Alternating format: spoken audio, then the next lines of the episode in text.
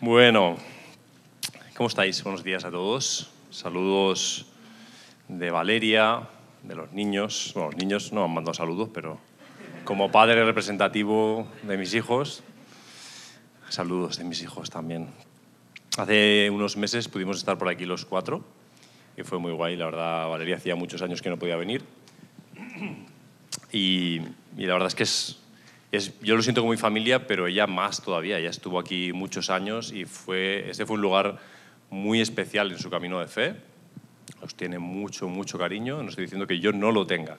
Solo estoy diciendo que ella eh, lleva ahí grabado a fuego, que es casi un lugar como si hubiera nacido de nuevo aquí. ¿vale?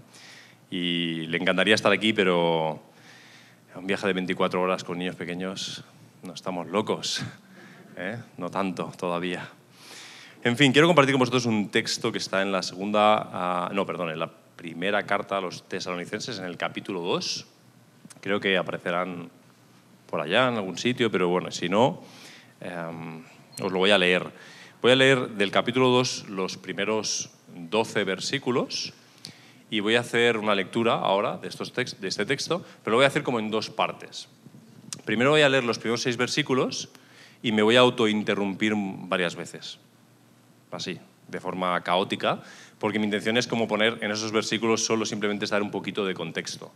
Y luego leeré los del, del 6 al 12, o del 7 al 12, la segunda mitad, y ahí sí incluso os voy a pedir algo para que prestéis eh, especial atención. ¿Os parece? ¿Sí?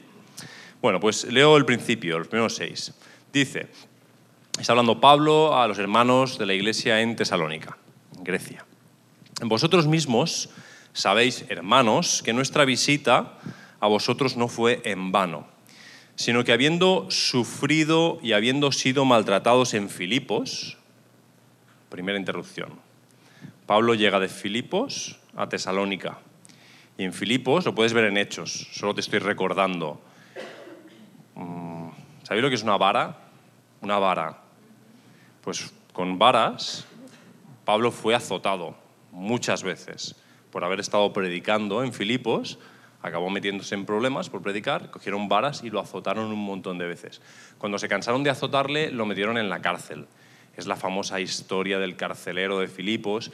Eh, le pusieron un cepo en el pie, es decir, no solo lo metieron en la cárcel, sino con cepo en el pie, ah, en las peores condiciones, etc.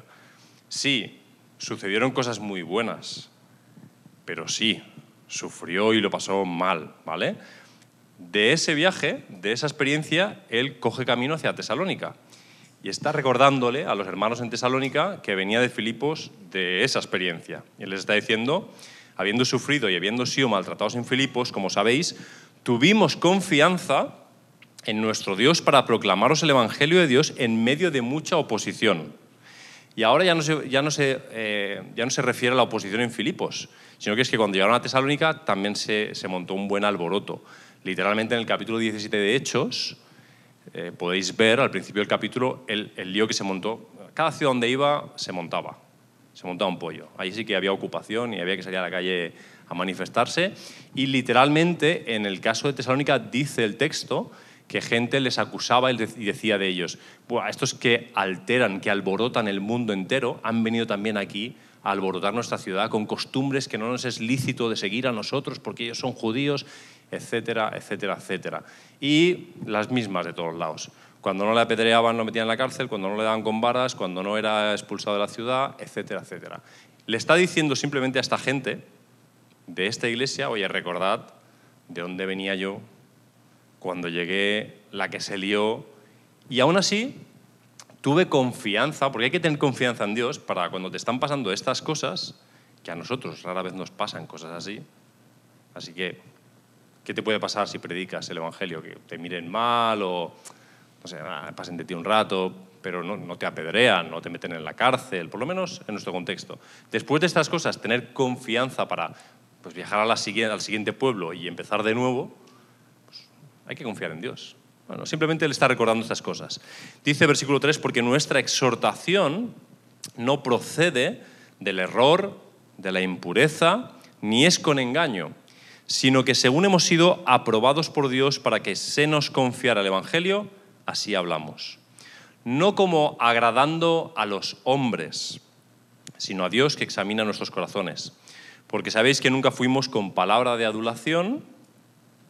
¿Sabéis qué es esto, no? Ir diciendo aquello que a la gente le apetece oír, lo que le gusta oír. Él dice, no, nosotros no íbamos diciendo lo que os apetecía oír necesariamente. No íbamos tampoco encubriendo avaricia, es decir, no estábamos haciendo las cosas con un fin económico. Y Dios es testigo que tampoco buscábamos gloria de hombres, ni de vosotros ni de otros. Suficiente contexto. Suficiente, porque me quiero centrar en algo, pero necesitamos pasar un poquito por aquí para empezar a ver ahora. Voy a leer del 7 al 12, pero aquí te voy a, te voy a pedir que hagamos un pequeño ejercicio, ¿vale? Normalmente, no sé si os pasa, a mí me pasa a veces, cuando alguien va a predicar, si se lee un texto, a mí a veces me pasa que es como que, bueno, como ya lo he leído a veces, es como que lo están leyendo es como, bueno, acaba ya y empieza a predicar. O sea, lo que quiero es saber lo que tienes que decir tú, porque lo que dice la Biblia ya me lo conozco, ¿no? Pero quiero predicar de este texto.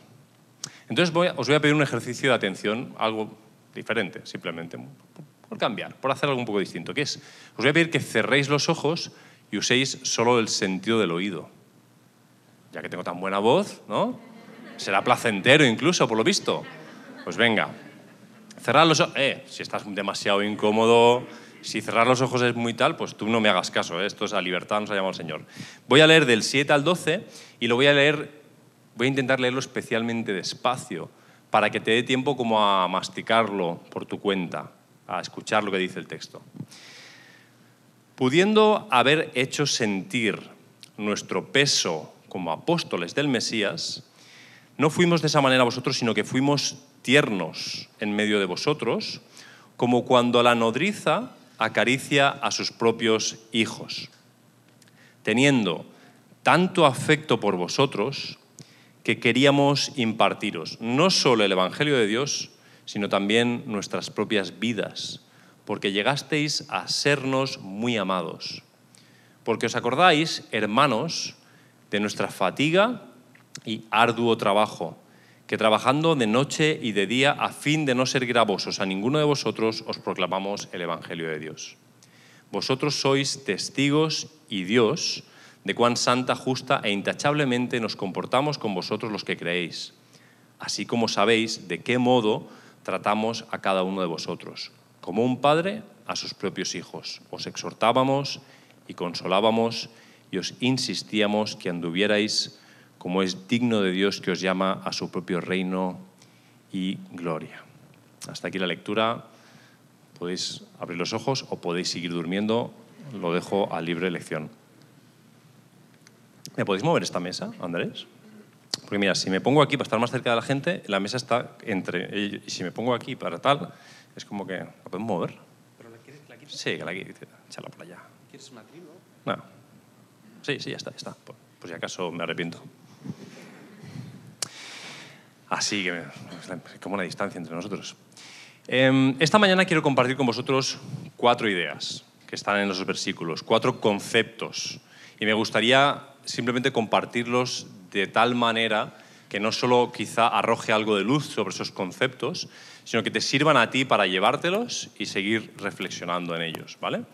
Y son, si tuviera que decir de qué tema voy a estar hablando, a veces hablo y no sé de lo que hablo, me pasa eso, ¿no? Pero si tuviera que elegir de qué tema voy a estar hablando, diría que, que voy a estar hablando de pastoral, en verdad.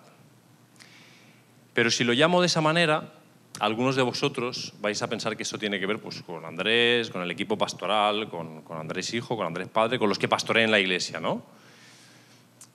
Pero creo que de lo que voy a hablar es de cuidado pastoral, de lo que muchas veces en el Nuevo Testamento se resume con la frase los unos a los otros. ¿vale? Entonces, hay varios niveles de comprensión de esa predicación. Puedes entenderlo como el hecho de que yo estoy llamado a cuidar a los demás, se puede hacer esa lectura de lo que voy a decir, se puede hacer la lectura de que tiene que ver con el ejercicio de la pastoral y, creo que es bueno no solo que lo escuche el pastor, sino que lo escuche la iglesia. Es la iglesia también la que tiene que valorar el don pastoral del pastor o de los pastores. Y también hay un tercer nivel de reflexión que puedes hacer que tiene que ver con Jesús como pastor de tu alma. Entonces estas cosas las puedes reflexionar en esas tres áreas, ¿vale? Cuatro cosas. La primera está en el versículo 7. a cada, para cada cosa te voy a dar una palabra, una palabra que está ahí en el texto. La primera, en el versículo 7 dice, fuimos tiernos. El primer concepto es la ternura. Ternura. La frase, ¿sabéis estas frases de Pablo infinitas que no se acaban nunca? Pablo y el uso de las comas. Eh, no le gustaban los puntos y seguidos, él coma, punto y coma y, y pa'lante y pa'lante. Y a veces las frases de Pablo dificultan mucho la comprensión. Pero él aquí está, haciendo un contraste entre, entre dos realidades. ¿no? Él dice, pudiendo haber hecho sentir nuestro peso como apóstoles. Si escuchas bien la frase, él no está diciendo que no exista tal cosa como un peso de ser apóstol. Y la palabra peso en algunas traducciones es la palabra carga y en otras la palabra autoridad. Imagínatelo de esas maneras, ¿no? Nuestra carga como apóstoles, nuestra autoridad como apóstoles. Él dice, pudiendo haber, no está diciendo no tenemos una autoridad de parte de Dios.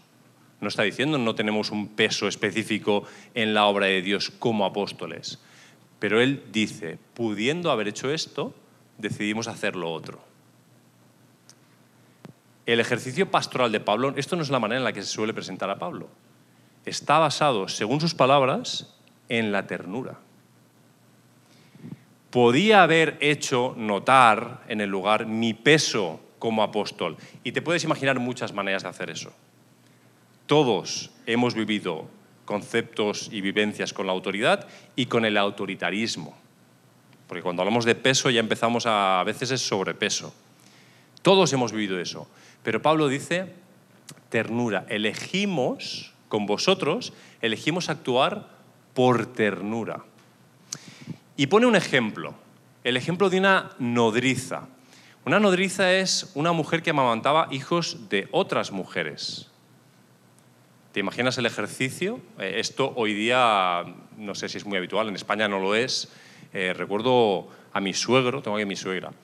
Mi suegro yo recuerdo que me ha contado historias de cuando él era bebé, cuando era niño pequeño, y había guerra. Y, por ejemplo, él tuvo una experiencia de que su propia madre, por, por una bomba, tuvo que llevarse a un hermano suyo a un hospital y él estaba siendo amamantado.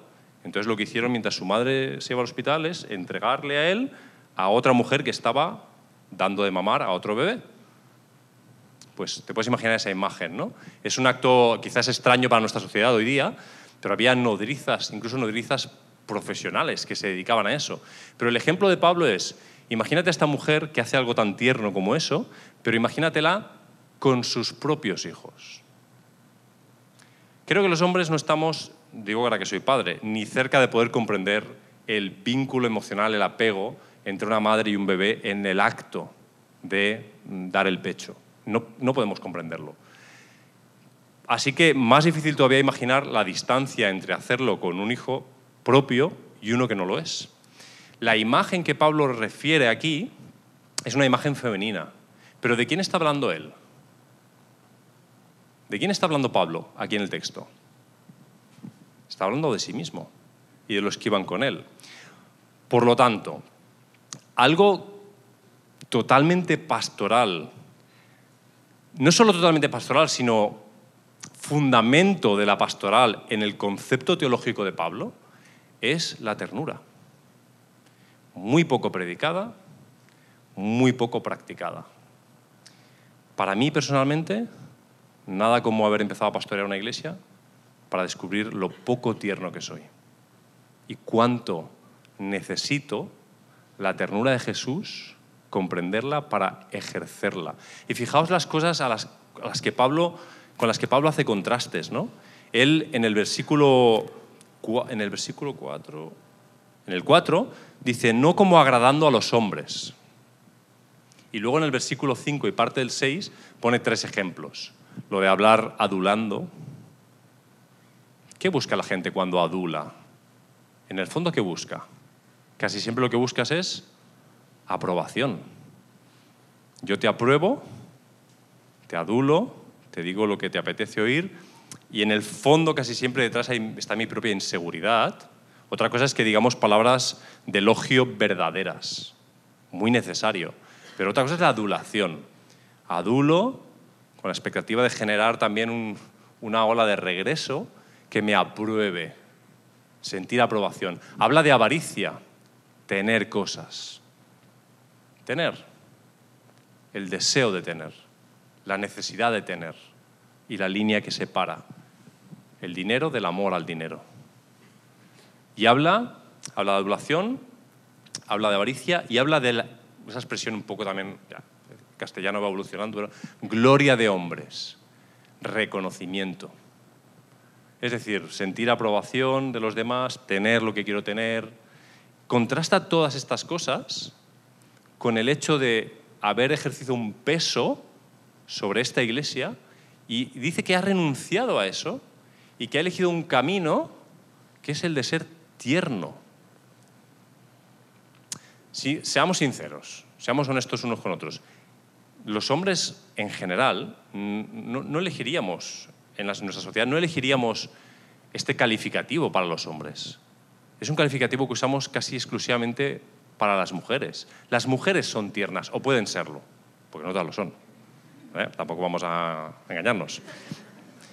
Pero los hombres, si, dicen que, si, alguien dice de un hombre que es tierno, no, acabamos, sentimos un poco raros incluso. Es como, es bueno, pero es débil, ¿no? Está detrás esa idea, ¿no? De la debilidad. Ternura, casi igual a debilidad. Peso, ternura. Liviandad, ligereza, nada. No, tiene, no se aguanta por sí mismo la ternura. Sin embargo, Pablo dice, este es el camino que elegimos, el camino de la ternura. Pocas veces presentamos a Pablo de esta manera. Por cierto, para acabar esta primera, este primero de los cuatro conceptos de la ternura, os quiero leer un ejemplo de lo que para mí es una pastoral de ternura, un cuidado con, con ternura. En Génesis capítulo 33, versículos 13 y 14, que es el texto en el que Jacob y Esaú se reencuentran después de muchos años, por lo menos 14, sabéis la jugarreta de los 7 años por una, ta, por lo menos 14 años, y Jacob, que era un tío bastante hábil para los negocios, como se va a encontrar con su hermano al que le ha robado la primogenitura y luego ha huido, le va enviando regalos y va poniendo a sus mujeres y a sus hijos por en medio. Escudo humano, por si acaso se encuentra a un, hermano... Bueno, total, se encuentran y el, encuentro- el reencuentro es muy bueno. Entonces Esaú le dice, pues veníos todos, la familia, veníos todos conmigo tal. Y, y Jacob le va a responder lo siguiente. Es decir, esto que tiene que ver con... Llego, llego, enseguida que llego. Capítulo 33 de Génesis, versículos 13 y 14. Le respondió, mi señor sabe que los niños son delicados y que tengo ovejas y vacas que están criando. Y si las fatigan, en un día podría morir todo el rebaño. Pase ahora mi señor delante de su siervo y yo me iré con lentitud al paso del ganado que va delante de mí y al paso de los niños hasta que llegue a mi señor en Seir. ¿Cuántas veces queremos hacer iglesia? Queremos tener un proyecto como iglesia, queremos cuidarnos, queremos lanzar la obra del Señor y ponemos una marcha que no todos pueden seguir. Ponemos una marcha, no sé, la tercera, la cuarta, la que podemos poner. Hay que darse prisa, que la vida es corta y hay que hacer obra. Pero si te cargas al ganado, si te cargas a los niños, ¿cuál es el paso del cuidado de los unos por los otros? Es el paso de los débiles, de los más débiles de la familia. Yo ya no camino como caminaba antes por la calle. Camino al paso de mi hijo que camina. El que no camina lo llevo encima cargado. Ese es mi ritmo al que puedo caminar. No puedo fatigarle al extremo. Luego será peor la noche. Será peor. ¿Queremos cuidarnos? Tenemos que adecuar el ritmo de nuestros pasos a las posibilidades de los, de los demás. No vamos solos por la vida. Ternura. Digo muchas veces la palabra para que... Ternura. Ternura. Eh, vuelvo a Tesalonicenses. La segunda, en el siguiente versículo, dice lo siguiente. ¿Vamos bien? ¿Sí? Eso, es una pregunta para darme tiempo a llegar al texto. Trucos de predicador. Teniendo tanto, aquí hay una palabra, afecto por vosotros. tanto afecto. ¿Cuánto afecto, Pablo? Porque tanto, uncountable. Tanto. ¿10? ¿20? ¿Cuánto es tanto? Y él va a decir lo siguiente. Tanto que no solo queríamos impartiros el Evangelio, sino incluso nuestras propias vidas. Fijaos que, fijaos qué frase. Somos tan religiosos, no hablo de vosotros, hablo de los cristianos, algunos, ni aquí ni en Mallorca, pero en otros sitios. Somos tan religiosos que si alguno de nosotros se dijera aquí algo así, yo quiero impartirte el Evangelio, pero, pero incluso mi vida, diríamos, "Ah, ¿qué te has cre- ¿tú qué te has creído? El Evangelio es mucho más importante que tú. ¿No? Es como, ¿dónde vas? Con esta frase grandilocuente, como si tu vida tuviera valor como el Evangelio, que es universal, que trascenderá los tiempos, que es la palabra de Dios, que no se seca, no se marchita. ¿Y tu vida? ¿Qué es tu vida? Pero fallamos de nuevo en la encarnación del Evangelio. El Evangelio es algo, pero el Evangelio en tu vida solo es Evangelio si es una realidad encarnada, si eres tú viviendo el Evangelio. Entonces, cuando Pablo dice, llegué a tener tanto afecto, os quería, es amor, os amaba tanto, que no era suficiente para mí entregaros el Evangelio. Quería entregar mi propia vida con el Evangelio. Porque es imposible hacer una cosa sin la otra, en verdad. Es imposible entregar el Evangelio genuinamente sin entregar tu vida a la vez. Es fácil entregar tratados evangélicos. Es fácil entregar palabras evangélicas.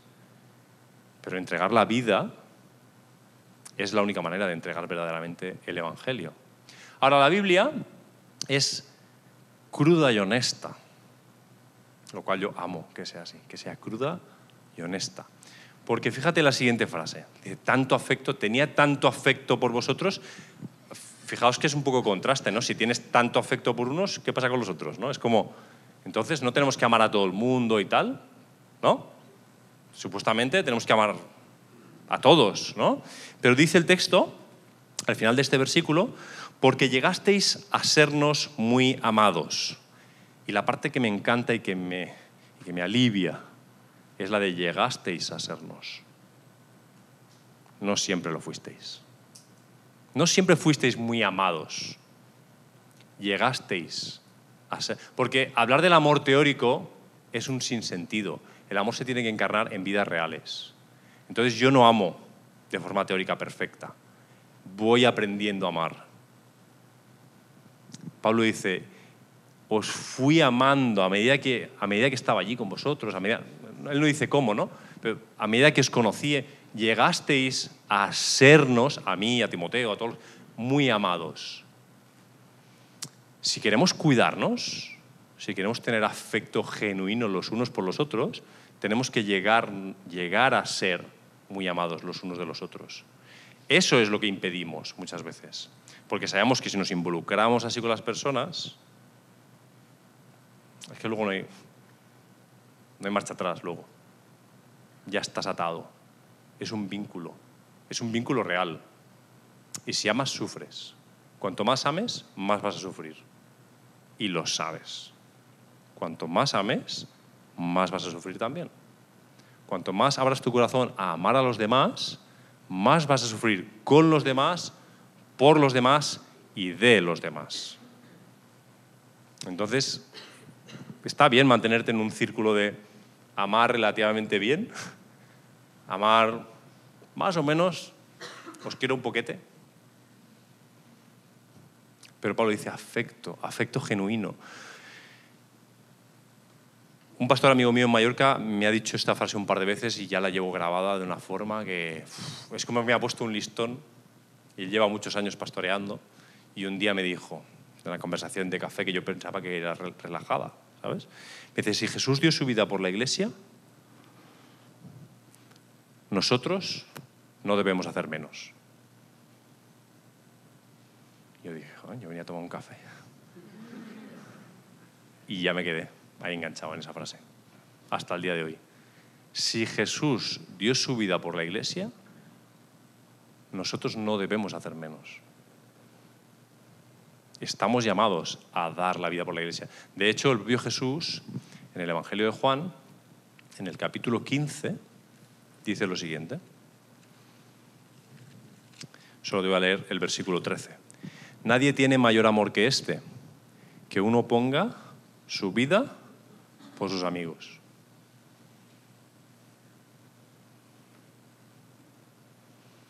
Ternura sí, pero amor. Mis hijos, yo los miro y son pura ternura, pero a veces, a veces no los amo. ¿Verdad? Los miras y son tan tiernos, pero uy. Ternura, pero afecto genuino. La persona que tienes al lado tienes que aprender a amarla. Y es un aprendizaje. Caigámonos ya del árbol de la ingenuidad, del amor cristiano. Aprender a amar, llegar a ser am- amado y amar a otros es muy duro. Es complejo, porque es entregar tu vida al otro, de verdad. Es mostrarte como tú eres. Esa es la única manera de cuidar a otra persona de verdad. Lo demás es folclore o protocolo. Mucho protocolo en la iglesia evangélica. Hablamos de la católica mucho, pero los evangélicos también tenemos mucho protocolo. Para amar incluso. No, abre tu corazón. Entrégate. Entrégate. Ternura, afecto. Vamos bien, van dos. Con estas dos yo tengo ya para trabajar toda la vida. Pero no quiero que te escapes de aquí hoy como diciendo, bueno, como son tan grandes, como son para toda la vida, pues no, haz algo esta semana con, algo, con algo de esto si puedes. La tercera cosa. En el versículo 10,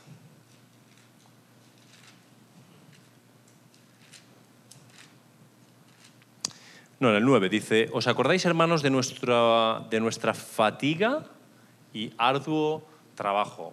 Tres palabras en la misma frase que a mí me ponen nervioso. Fatiga, arduo y trabajo. No podía, o sea, trabajo. La palabra es trabajo. No es mía, ¿eh? es de Pablo. Quiero decir, no estoy di- diciendo yo, bueno, la pastoral, el cuidado unos por otros está basado en el trabajo, que parece popularmente muy aceptable la idea. Pablo dice, vosotros os acordáis, es decir, está poniendo testigos a aquellos que tienen que haber presenciado el trabajo. Es decir, este trabajo es un trabajo del que otros tienen que dar testimonio. Tú puedes creer que trabajas mucho o que trabajas bien. Pregúntale a otros. A ver qué piensan. Pero Pablo dice, trabajar arduo y fatiga. Fatiga a mí, yo cada vez pi- pienso en Mari Carmen. Ay, chiquillo, qué fatiga, qué fatiga. Qué fatiga. Es como una palabra muy andaluza. No bastaba con decir trabajo, trabajo arduo. Arduo, arduo. Y fatiga. Si trabajas, te cansas. Óscar, ¿cómo, ¿cómo sé si trabajo suficiente? Pregunta, ¿te cansas suficiente? Esa es la manera de saberlo. Si tú trabajas, tú te cansas. Si no te cansas lo suficiente, es que no trabajas lo suficiente. Perdonadme por ser tan simple. Es que hay mucha gente que cree que trabaja. Mucha. Que creen que trabaja arduo. Pero tienen mucho tiempo para el Candy Crush. Candy Crush, tiene que haber algo más moderno. Tú eres, el culturalmente... Dime algo de hoy día. Bueno, el trabajo. Y Pablo dice, lo hago para no seros gravoso, otra expresión de castellano antiguo, pero es no grabaros. Es decir, aquí él hablaba de que mientras él estaba compartiendo el Evangelio, muchas veces él trabajaba también de forma laica para autosostenerse, autofinanciarse, con el deseo de poder predicar el Evangelio sin tener que usar de su derecho como apóstol que lo tenía para que les estuvieran, que lo tenía. A veces lo usaba, a veces no lo usaba. Aquí hay gente que se posiciona a un lado y gente que se posiciona al otro. Hola a todos, hay las dos opciones en el Nuevo Testamento. A veces le sostenían, a veces trabajaba. Ya está. Cuando él mismo, pastoralmente, leía la iglesia y decía, aquí, si me sostienen, esto va a ser una traba para el Evangelio. Me tengo que poner a trabajar. Ahora, si estaba ante una iglesia a lo mejor madura, pues hacía la obra del Señor y lo sostenían y no había ningún problema. Pero él trabaja arduamente, se fatiga.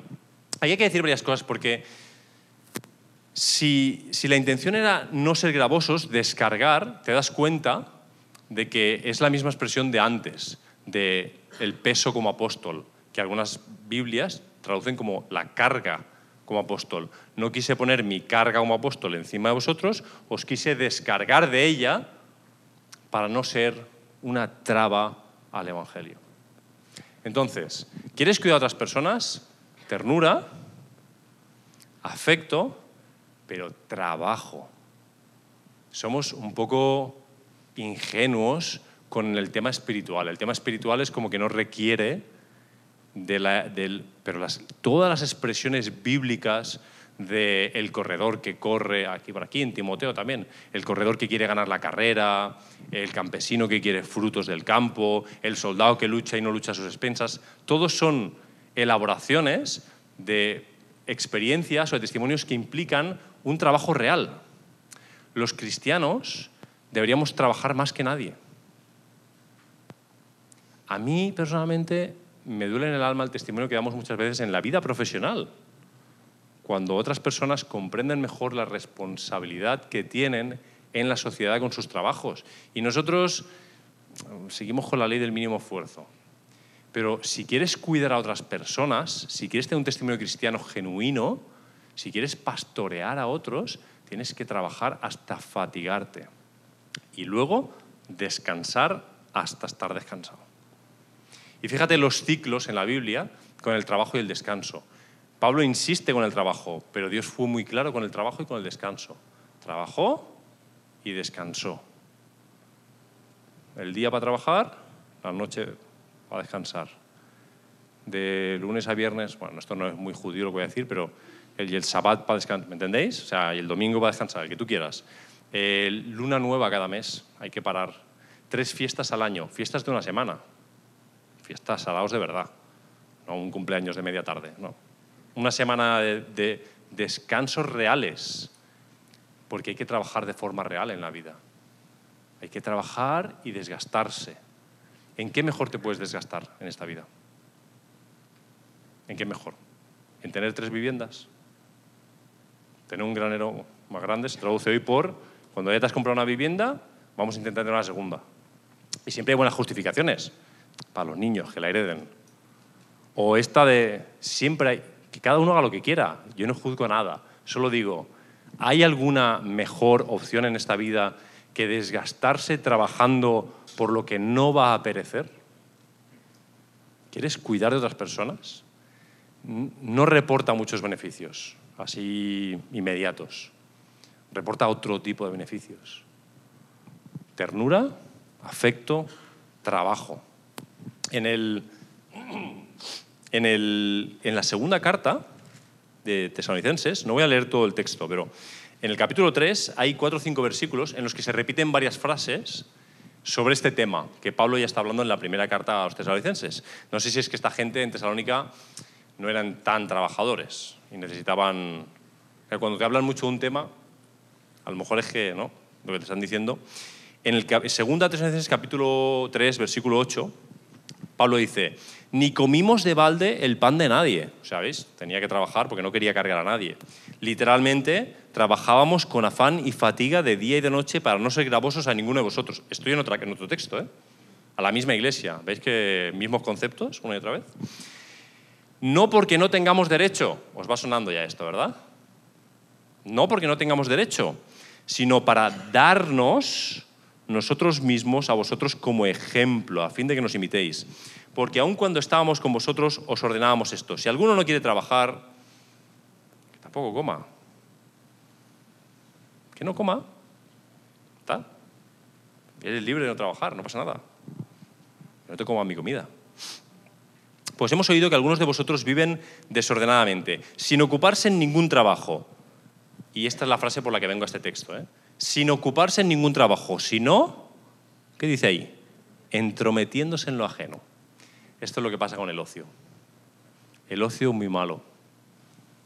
Divertirse es muy bueno, Descansar es muy bueno.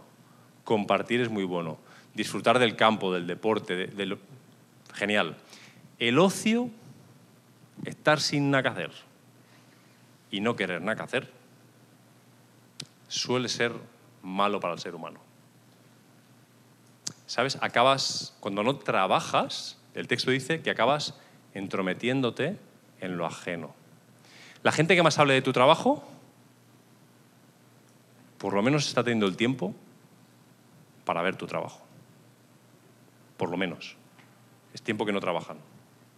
Están de observadores. Aquí en España tenemos un montón de chistes y bromas de, no sé, vamos a una obra de un edificio y vemos que uno trabaja y cinco le dicen cómo trabajar, cosas así, ¿no?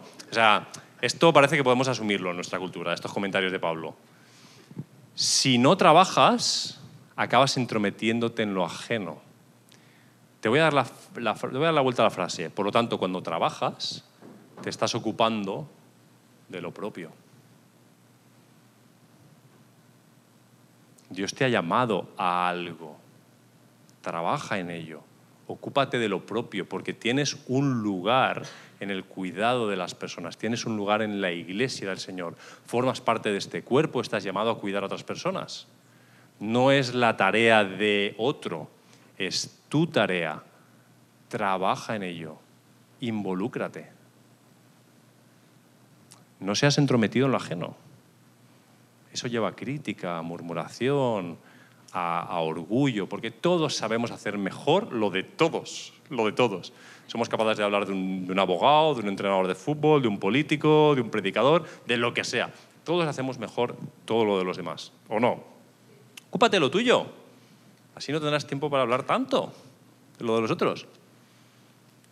Así que, vuelvo al texto. Fíjate, te, quiero, ir, quiero empezar a resaltar algo. Hemos hablado de la ternura, del, afecto y ahora del trabajo. Solo nos falta una. Pero mira este detalle. La nodriza, ¿con quién era tierna? ¿Con sus? ¿Pero cuáles? Los propios hijos. Bien. Y aparte del Evangelio, ¿qué es lo que queríamos entregar? Nuestras propias vidas, dice el texto. Y ahora estamos viendo que el texto nos invita a trabajar para ocuparnos en lo propio, para no entrometernos en lo ajeno. Vamos con la cuarta y última cosa del texto, la última. Sé que ya está siendo una predicación más larga de las que, de las que hacen otros predicadores. Así que voy a deciros que en el versículo 11 dice, así como sabéis de qué modo tratábamos a cada uno de vosotros como un padre, a sus propios hijos. Paternidad. Y aquí vamos a ser modernos y vamos a decir pa-ma, ¿vale? Pa-maternidad. El hecho de la paternidad y de la maternidad. Antes de proceder, voy a reconocer que si bien en cualquiera de los campos que estamos tocando tenemos ejemplos en otros, o sea, tú has aprendido a trabajar en la vida y cuando has tenido buenos ejemplos de trabajadores, te has convertido en un mejor trabajador imitando. Y claro, has visto a una persona que es tierna y has aprendido cómo ejercer ternura. Y sí, cuando ves una persona que ama y tiene afecto genuino, también tienes un modelo que te ayuda a tener amor genuino y ser afectuoso. Pero esto de la paternidad ya es el colmo. Porque solo tienes dos, un padre y una madre. Lo demás lo puedes ver de muchos, pero esto tienes dos. Y los buenos y los malos ejemplos en casa marcan muchísimo incluso lo que entendemos por paternidad o maternidad. Tenemos que saltar, ir más allá de lo bueno o lo malo que han hecho nuestros padres carnales con los que lo único que deberíamos tener al final es gratitud, por un lado, y reconocimiento, porque ya te llegará. ya. Si no te ha llegado, ya te llegará. Estoy en crisis. En fin, paternidad. En el versículo 12 encuentras un modelo, uno, no digo el modelo, uno, cuando Pablo dice paternidad, acto seguido va a decir estos tres verbos. Dice, como un padre de sus propios hijos, ¿qué hacía él? Exhortar, os exhortábamos, número uno, os consolábamos, Y tercera frase, os insistíamos que anduvierais como es digno de Dios. Yo lo voy a resumir en guiar. Exhortar, consolar y guiar. Cuando tú planteas ser padre o ser madre, ¿qué upgrades haces en tu vida? ¿Qué, qué, herramientas implementas? ¿Qué es lo que dices? Bueno, voy a ser padre, voy a ser madre. ¿Qué necesito? Las típicas cosas que pensamos es, pues necesito una casa, pues el niño tiene que estar en algún sitio. Necesito un coche con más plazas, pues yo fui en un mini, la mitad de mi infancia, os lo digo, en un mini. No sé si sabéis lo que es un mini. No los de ahora, los de antes, que eran mini. Se llamaba mini por algo, ¿vale? Lo de ahora no es mini. Mini Crossroad, no sé qué, eso no es un mini, tío. Vale. Casa, más plazas de, ¿no? Un mejor sueldo, porque hay que asegurar la vida de los niños. Pero cuando Pablo dice, actué como un padre para vosotros, ¿qué es lo que él entregó? Entregó exhortación, consuelo y guía. Sí, también pan y una habitación están muy bien para tus hijos. Pero es que lo que es realmente importante, creo que nos lo estamos descuidando, nos lo estamos saltando a lo grande. Tus hijos necesitan genuina exhortación tuya. Consuelo, ¿cuánto rato pasas consolando a tus hijos? Y guía. Si tú entregas eso a tus hijos, en el nombre del Señor, tienes mucho ganado ya. Tienes camino andado si practicas esas cosas con tus hijos. Ahora él está hablando de la iglesia. Y él no está hablando de personas de dos generaciones diferentes, donde uno que ha dado a luz al otro hace estas cosas. Está hablando que aquí dentro debemos ser los unos para los otros como padres y como madres. Ojo, no estamos hablando de paternalismo, estamos hablando de paternidad de que te abrazo como si fueras propio, de que te consuelo como si fueras propio, de que te exhorto como si fueras propio, como si fueras mío, como si fueras mi carne, mi sangre. Eso es cuidar del otro. Y es imposible hacerlo sin entender que somos una familia y que formamos parte del mismo cuerpo. Si no te involucras, esto no es religión, si no te involucras, no estás entendiendo estas cosas. Es que tú formas parte de la vida de los demás, de verdad. Y que de tu exhortación o de tu no exhortación, en verdad dependen cosas. De tu consuelo, de tu guía, dependen cosas. Y quiero recordaros una frase más de Pablo en 2 Corintios, una de mis favoritas en el capítulo 12, versículo 14 de Segunda de Corintios, dice, no busco vuestras cosas, sino a vosotros. No están obligados a atesorar los hijos para los padres, sino los padres para los hijos. No están obligados a atesorar los hijos para los padres, no quiere decir que no puedan, dice que no están obligados, pero sí están obligados a atesorar los padres para los hijos. En un sentido, yo vivo para mis hijos. Trabajo para ellos. Amo para ellos. Consuelo para ellos. Exhorto para ellos. Vivo para ellos. Es el sentido de la paternidad. ¿Crees que escucho mi música en el coche? No, amigo. Escucho el sapo Pepe. ¿Vale? ¿Crees que veo las series que yo quiero ver? No, de eso nada. Veo la patrulla canina. ¿Crees que mi sala de estar en casa es mi sala de estar en casa? No, es la sala de juegos de mis hijos. ¿Crees que cuando cocino cordero soy el primero en comer? No, querido, soy el último. Sí queda. Porque comen muy bien mis niños. ¿Me estáis entendiendo? Esto no es una pose ni victimismo. Estoy orgulloso de entregar mi vida a mis hijos. Pero claro, con los hijos propios es como más fácil. Es que los has visto nacer. Pero el llamado de Pablo es que esa es la realidad que tenemos que imitar aquí. Y yo he visto comidas de iglesia donde el que no mete el codo mete la traveta. Y es, una, es un agape, es un agape, eh, que si no me quedo sin muslo, que es lo que más me gusta. Perfecto, atesora el muslo para otro. Siémbraselo, dáselo a otro. Os recuerdo las cuatro ideas. Y termino con otro versículo más. Pues me gustan los versículos. Ternura, afecto, trabajo y paternidad. Te recomiendo que te quedes con una. ¿Y para qué has predicado cuatro? Bueno, por rellenar tiempo, en parte, pues no el culto es demasiado corto, porque puede que a ti te afecte una o Dios te hable con una de ellas y ya otra persona le hable con otra, porque las cuatro están en el texto y porque he querido, ¿vale? He querido, esa es la razón. Pero quédate con una.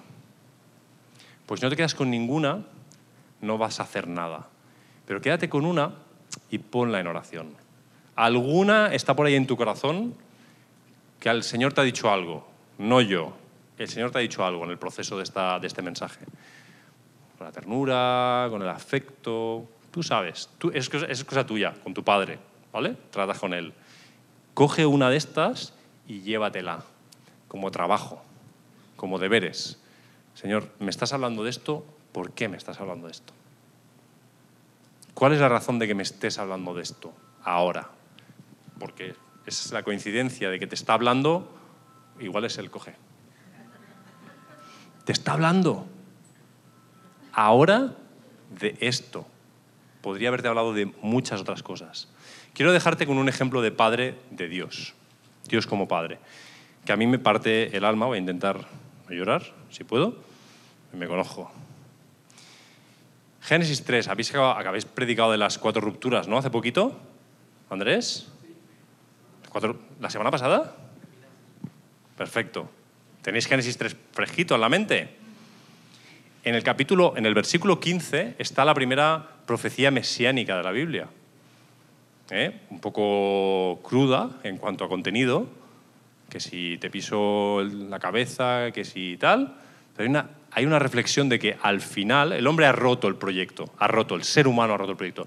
Pero al fin, Dios dice, al final le pisaremos la cabeza al enemigo. Es brusco la expresión, pero menos mal. Menos mal. Porque apareció, dijo cuatro palabras y se nos fue la cabeza a todos. ¿Vale? Pero lo que me impacta es la ternura de Dios en el momento. Dios no llega ahí como padre y dice, bueno, hijos, tranquilos, yo lo arreglo. A largo plazo, no os preocupéis, esto lo voy a arreglar. Sino que lo arregla, arregla también el, corazón en el momento. Solo te voy a leer el versículo 21. Entonces Yahvé Elohim hizo túnicas de pieles para Adán y su mujer y los vistió. En el versículo 8, en el versículo 9, tú has visto que se han quedado desnudos y de pronto se han visto, se han visto desnudos. Has visto que tienen miedo, que sienten vergüenza, que empieza la culpa. La mujer que tú, me, la mujer que tú me diste, culpa de ella o culpa tuya. La culpa, la vergüenza, estamos rotos y nunca habíamos estado rotos antes. Y sí, la palabra de consuelo de, mira, no te preocupes, lo arreglaremos. ¿Cómo te quedarías tú? Se te quedarías como, bueno, sí, pero... ¿Y ahora? ¿Tengo que seguir caminando así? El primer animal que murió, en el relato bíblico, el primero, murió para cubrir tus vergüenzas. Para significar también a, un, a otro cordero que moriría para acabar con todas tus vergüenzas. Pero el primero, ese primer animal, lo mata Dios. En el texto es Dios mismo el que baja su creación, elige un animal y lo mata. Y de sus pieles nos viste para, mientras arregla nuestro desaguisado, cubrir nuestras vergüenzas. Y para mí es un ejemplo de paternidad que casi cada vez que me pongo a hablar de él me, me afecta, porque cuántas veces yo quiero educar a mi hijo y estoy pensando en el objetivo, ¿no? que al final sea un hombre así, que al final sea no sé qué, pero en el día a día, ¿dónde está la ternura? ¿Dónde está el afecto? ¿Dónde está el trabajo? ¿Dónde está la paternidad? Y es ahí donde tenemos que arraigarnos en la paternidad de Dios. Un ejemplo perfecto de ternura. La gente se ciega con cuatro textos del Antiguo Testamento donde vemos a un Dios agresivo y no ven toda la ternura del Padre caminando por las Escrituras y su afecto inagotable por nosotros y su trabajo continuo. ¿Dónde está Jesús? Jesús ya trabajó, ¿no? ¿Dónde está Jesús ahora? Intercediendo por ti. Ahora, en este momento, es lo que dice el texto bíblico, que está intercediendo por nosotros. O sea, que sigue trabajando. Hay pocos trabajos más duros que interceder. No hablamos de la oración ni la intercesión como un trabajo. Son un trabajo. Es duro interceder. Acomódate a este ejemplo. Si te vas a comparar con alguien como padre o como madre, compárate con tu, con tu Padre celestial y aseméjate a Él, imítale a Él. ¿Qué os parece si nos damos un momento para digerir un poquito? Digerir algo. Algo. Necesitamos digerir algo. Si no, las cosas pasan y ya. Pues si quieres tocar el teclado, tócalo, si no, haz lo que quieras. Pero ni siquiera te quiero decir cómo darte este momento. Solo te quiero que te des un poco de tiempo. Que luego ya nos vamos a hablar de Tati, que luego lo que tú quieras. Pero lo que sea, pero date un momento para parar, para respirar un poquito y para escuchar a Dios. ¿Vale? Silencio. El que quiera que ore, el que quiera que hable con su padre, el que quiera que escuche a su padre.